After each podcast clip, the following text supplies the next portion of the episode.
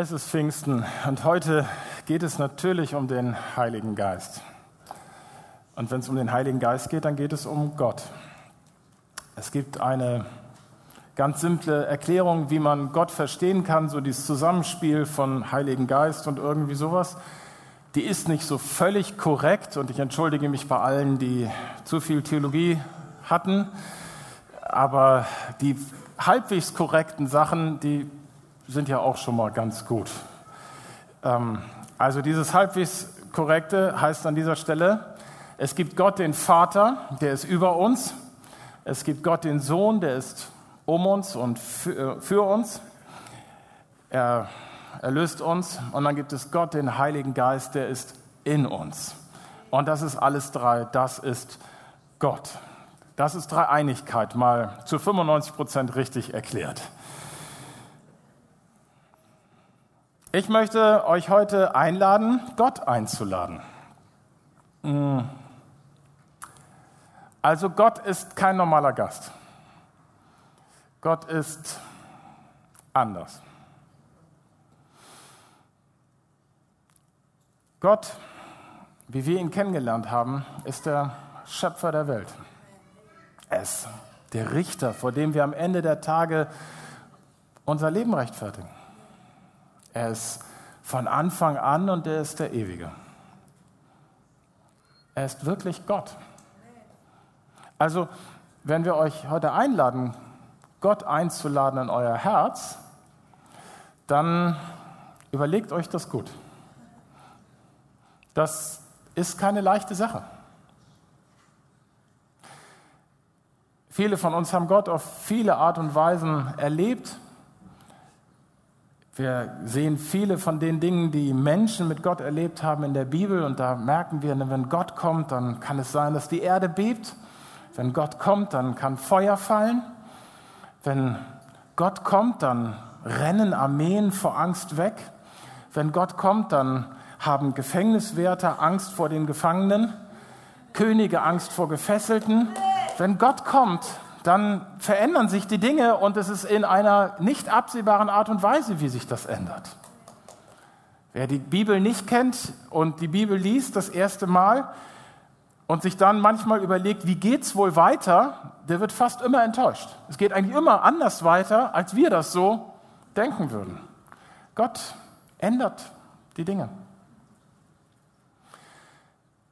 Also wenn ich dir sage, es ist gut, wenn du Gott einlädst, dann sollte man ja wissen, wen man da einlädt. Denn wenn man Gott einlädt, dann kommt er nicht als Gast. Wenn man Gott einlädt, dann will er die Schlüssel haben. Wenn man Gott einlädt, dann ist man auf einmal Gast im eigenen Haus, weil das Haus gehört dann jemand anderem.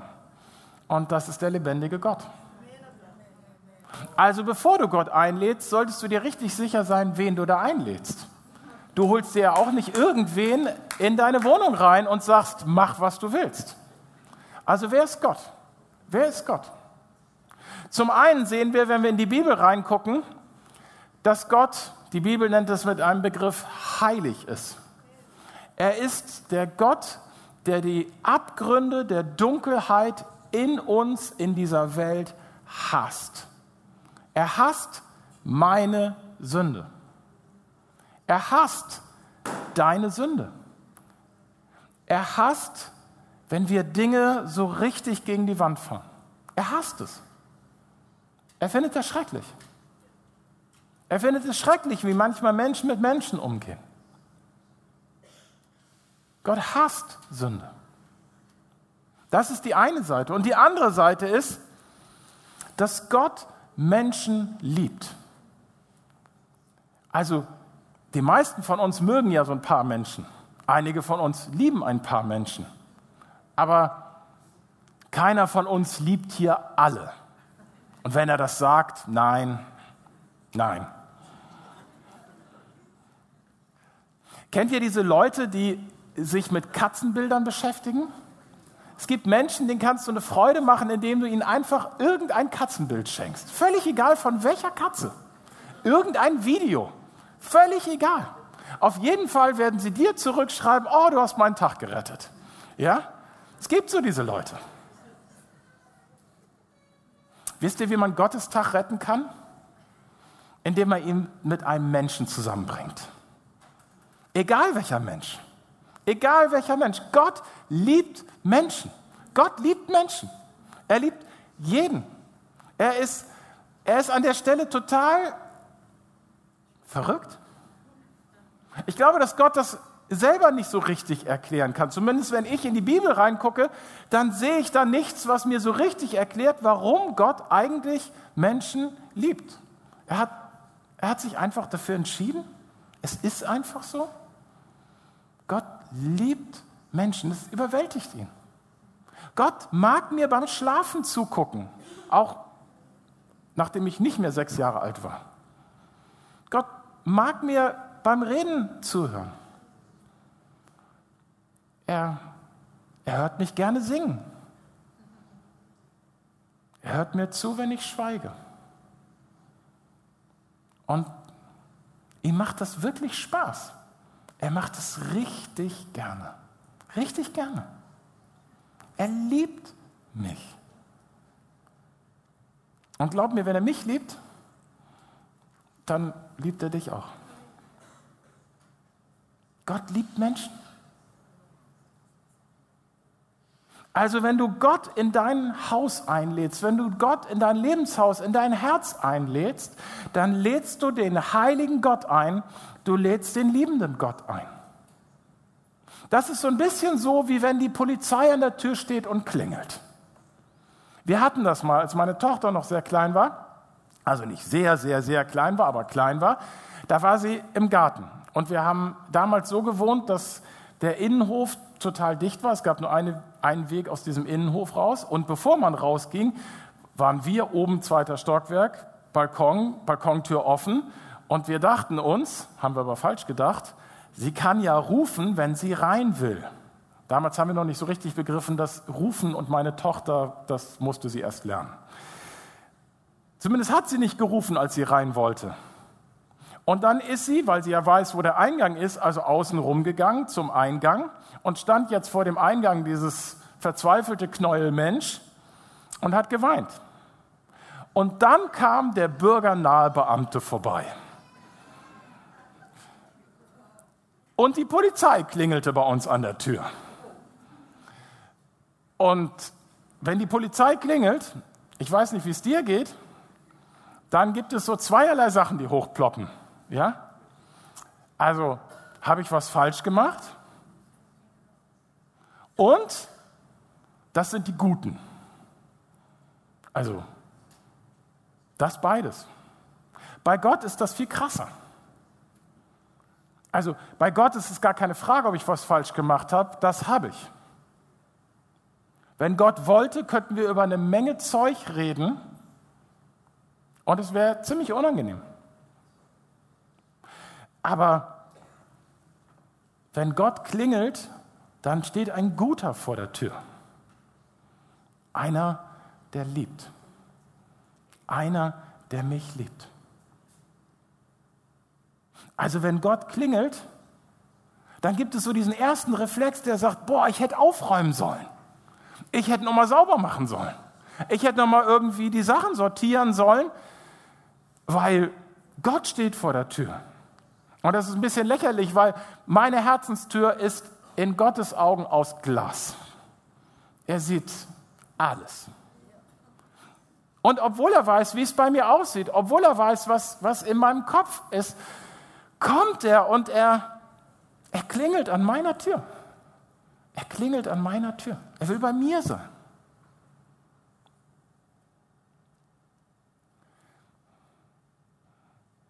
Lass nicht die Tür zu, weil es bei dir unaufgeräumt ist. Lass nicht die Tür zu, weil deine Wohnung gerade unter Wasser steht. Lass nicht die Tür zu, weil es bei dir gerade brennt.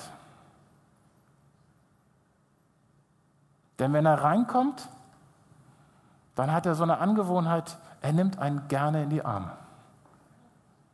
Er liebt. Er liebt. Er liebt mich wirklich.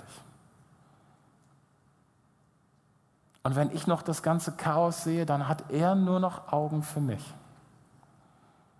und will mit mir reden, will mich hören, will mir was sagen. Also, wenn du einlädst, Gott einlädst, das kann richtig, richtig gut werden. Richtig, richtig gut werden. Wenn Gott reinkommt in meine Wohnung, in mein Leben, dann, dann sieht er in mir Jesus. Dann sieht er in mir seinen Sohn, der, der alles für mich gegeben hat. Er liebt mich. Ich möchte mit euch heute mir zwei Bibelstellen angucken. Die eine Stelle ist im Alten Testament, im vierten Buch Mose, Numeri, Kapitel 11. Die Israeliten waren unterwegs, so eine große Wandertruppe. Und es gab jeden Tag Popcorn.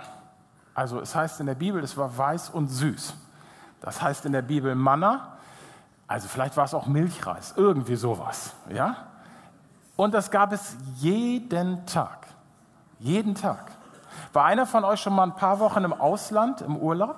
Ja? Und man kommt zurück und das Einzige, was man denkt, ich brauche Brot, ordentliches Brot. Ja? Also so, das, was die Israeliten da hatten, ja, das Gefühl, was die Israeliten hatten, das hatte einen Herzensschrei und der hieß Fleisch. Ja? Egal was, Fleisch. Und Gott hört das und er redet mit Mose, der diese ganze Truppe an den Hacken hat. Und, und er sagt, ich werde ihnen Fleisch geben. Und, das ist ja nicht selten bei Gott, wenn wir ihn um was bitten, dann hat er häufig noch so ein Und. Und ich werde dir 70 Leute an die Seite stellen und die werden dir helfen. Derselbe Heilige Geist, derselbe Geist Gottes, den ich in dir habe wohnen lassen, den soll ich, den wird auch in diesen 70 Leuten wird dieser Geist Wohnung nehmen. Ich werde in diesen Leuten Wohnung nehmen. Okay, kurz mal einfrieren die Situation. Gott sagt, ich komme und ich werde in, in diesen 70 Leuten jetzt mit meinem Heiligen Geist einziehen. Was wird wohl passieren? Werden die jetzt so ein paar theologische Bücher auf einmal können? Was wird passieren? Die Bibel sagt, was passiert, und es sagt sie mit einem kurzen Satz, mit einer kurzen simplen Aussage,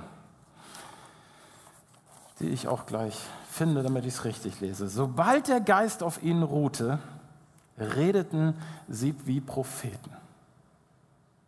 Sobald der Geist auf ihnen ruhte, redeten sie wie Propheten. Die reden einfach los. Die reden einfach los.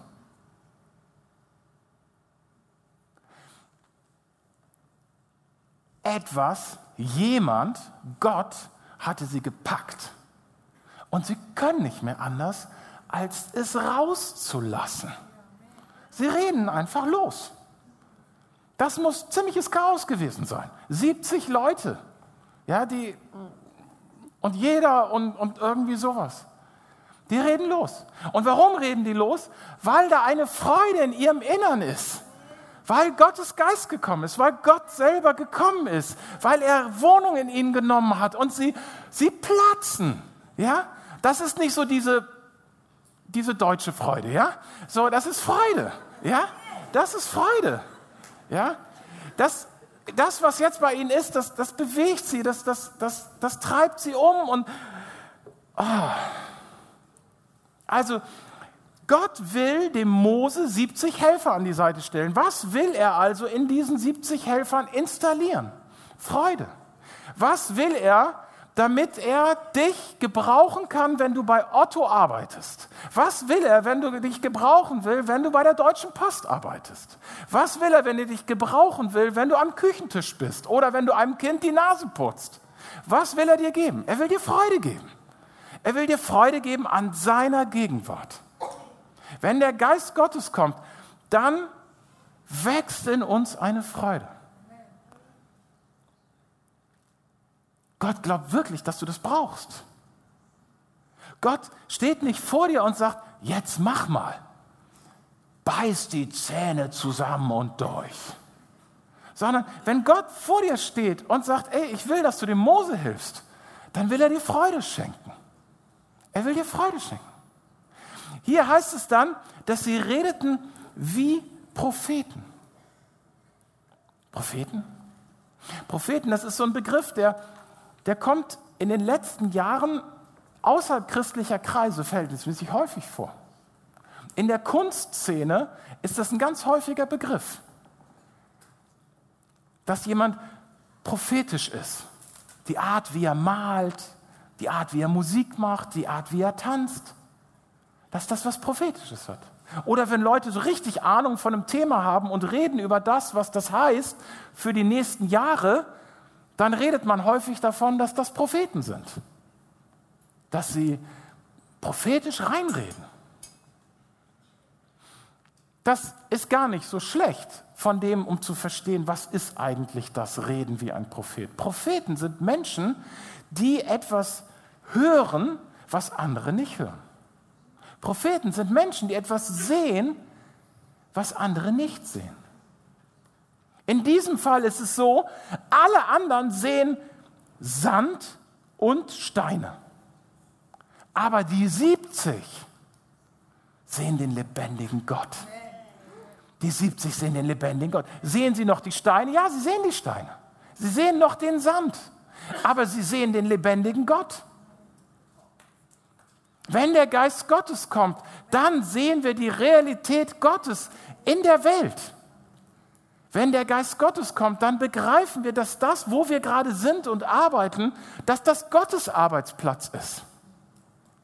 Wenn der Geist Gottes kommt, dann begreifen wir, dass wir jetzt hier nicht nur einfach nett zusammen sind, sondern dass Gott in unserer Mitte ist, dass Gott hier ist. Und natürlich macht das was mit uns. Natürlich. Sie reden wie Propheten. Sie verstehen auf einmal, was passiert ist, weil sie es von Gott her sehen. Sie verstehen auf einmal, was jetzt passiert, weil sie es von Gott her verstehen. Manchmal sehen sie sogar die Zukunft, weil sie Gottes Zukunft sehen. Prophetie meint schlicht und ergreifend, geöffnete Augen des Herzens zu haben, geöffnete Ohren des Herzens zu haben, den Unsichtbaren sehen. Jetzt gehe ich mit euch endlich in die Pfingstgeschichte. Also Pfingsten. Da waren das nicht 70, da waren es 120. Am selben Tag kommen dann noch mal so bummelige 3000 dazu. Und dann jeden Tag noch mehr und noch mehr und noch mehr, bis es hier nach Hamburg gekommen ist. Dass Gott seinen Heiligen Geist schenkt. Dass Gott seinen Heiligen Geist gibt. Die waren da zusammen und dann kam der Geist. Und ich möchte euch heute nicht in diesen einen Aspekt reinnehmen. Jesus sagt nämlich, ihr sollt alle zusammenbleiben, bis der Geist Gottes kommt, bis ihr erfüllt werdet mit Kraft aus der Höhe, sagt Jesus. Und das ist passiert. Als der Geist Gottes gekommen ist, sind sie erfüllt worden mit Kraft aus der Höhe. Was Jesus sagt, das passiert. Ich möchte euch aber in ein anderes Ding mit reinnehmen, was ich gerade schon mit der Mose-Geschichte angefangen habe. Also, als der Geist Gottes kam, da wurde es laut. Die Leute sind dazu gelaufen. Irgendwie war da was los. Ja? Irgendwas hat geknallt. Und als sie da hinkommen, ist das so lebendig, ja? Es ist so unterwegs, was da passiert, dass einige Leute sagen, die haben gesoffen. Also habt ihr ein bisschen eine Idee? 120 Leute, von denen einige Leute sagen, die haben zu viel gesoffen. Also ihr ahnt so ein bisschen, wie das Setting ist. Es sieht ein bisschen anders aus als das, was ich jetzt gerade sehe. Ja? Also so, ne, das ist die Situation. Aber was ist denn tatsächlich passiert? Wie hören wir sie von den großen Taten Gottes in unseren Sprachen reden? Wir hören sie von den großen Taten Gottes reden. Die großen Taten Gottes. Also damals, diese Geschichte war in Jerusalem. Und das war für das Volk Gottes zu der damaligen Zeit sozusagen das komplette Zentrum der, da redet man von den großen Taten Gottes. Also das war eigentlich nicht das Besondere. Das Besondere ist, dass die Leute, die dazugekommen sind, es verstanden haben. Ist ja ein Unterschied. Sie haben es verstanden. Es hat ihr Herz berührt. Es ist bei ihnen angekommen. Und die, die 120, die vorher so ein bisschen rumgebetet haben, aus denen brach es raus. Sie haben die großen Taten Gottes erzählt, weil sie auf einmal gesehen haben, was Gott tut, was Gott getan hat, weil sie es gehört haben, weil es ihr Herz ergriffen hat, weil Gott eingezogen ist in ihr Lebenshaus, weil er Wohnung genommen hat und er ihnen jetzt ihr Leben erklärt, die Welt erklärt.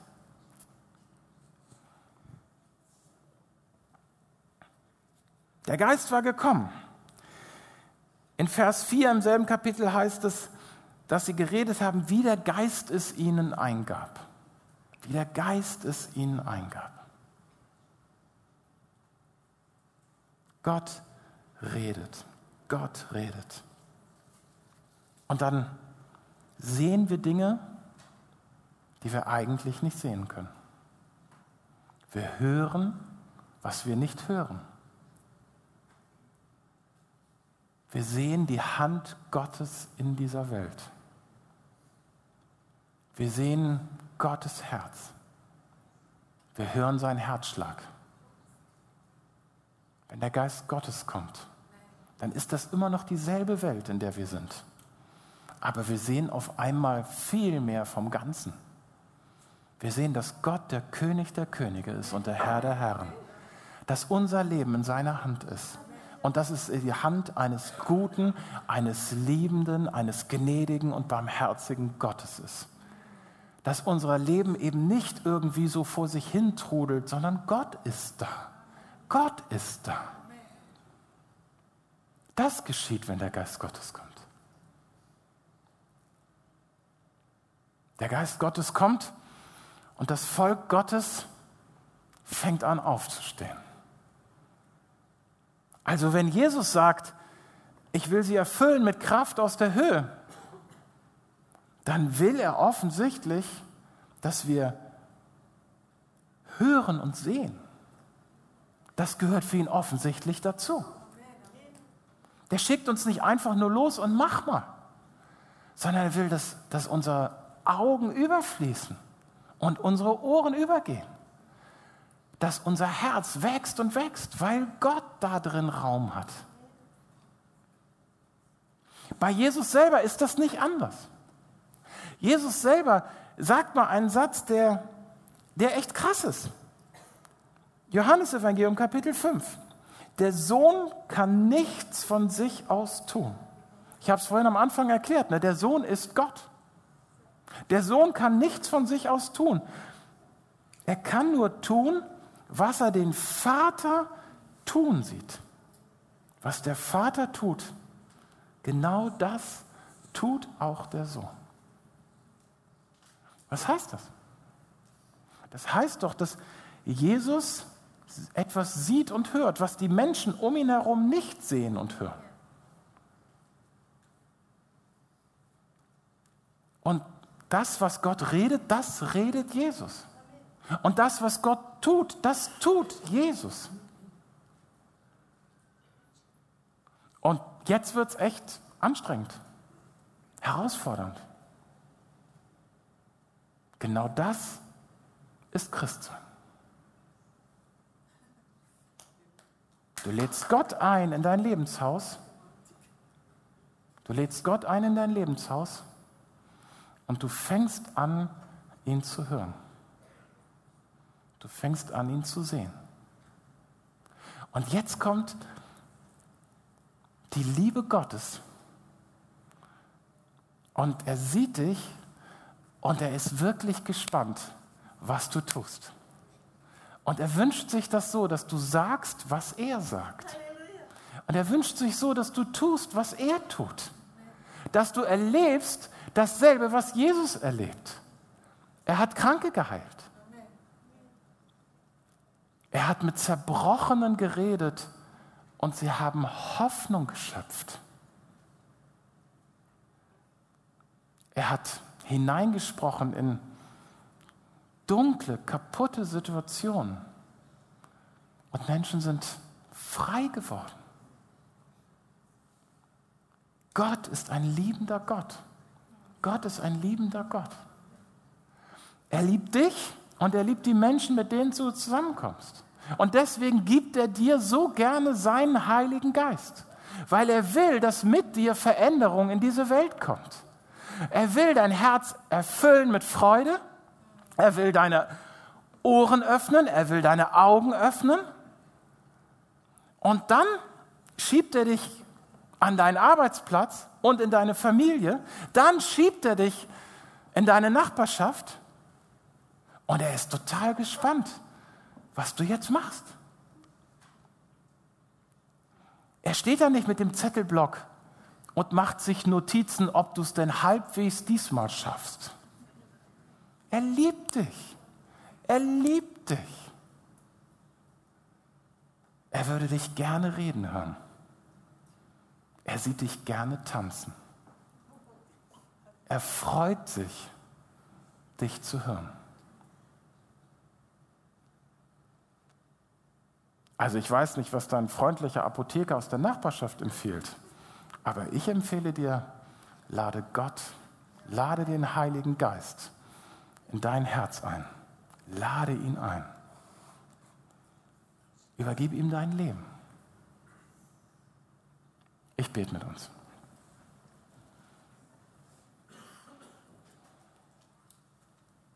Heiliger Geist, komm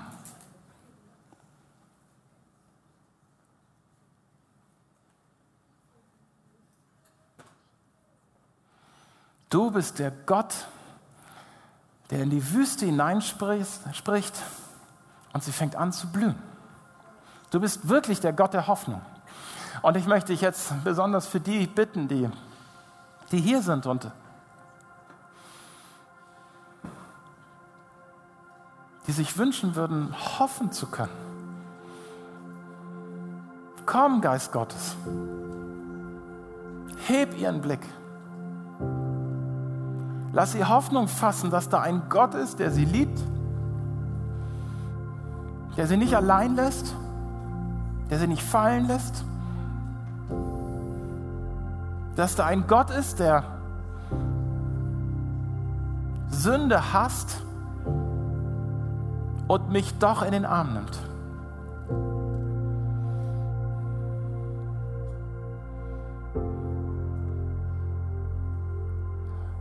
Komm, Geist Gottes, und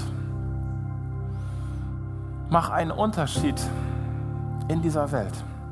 Mach einen Unterschied in uns. Lass uns ein Segen sein für die Menschen um uns her. Lass von uns Worte ausgehen, die deine Kraft haben, die deine Qualität haben. Lass unsere Umarmung, unser Händedruck, lass das etwas sein, was gefüllt ist mit dir. Weil du der Umarmende bist. Weil du der Begrüßende bist. Weil du Menschen liebst. Komm, tu dein Werk. Schaff dir Raum in uns.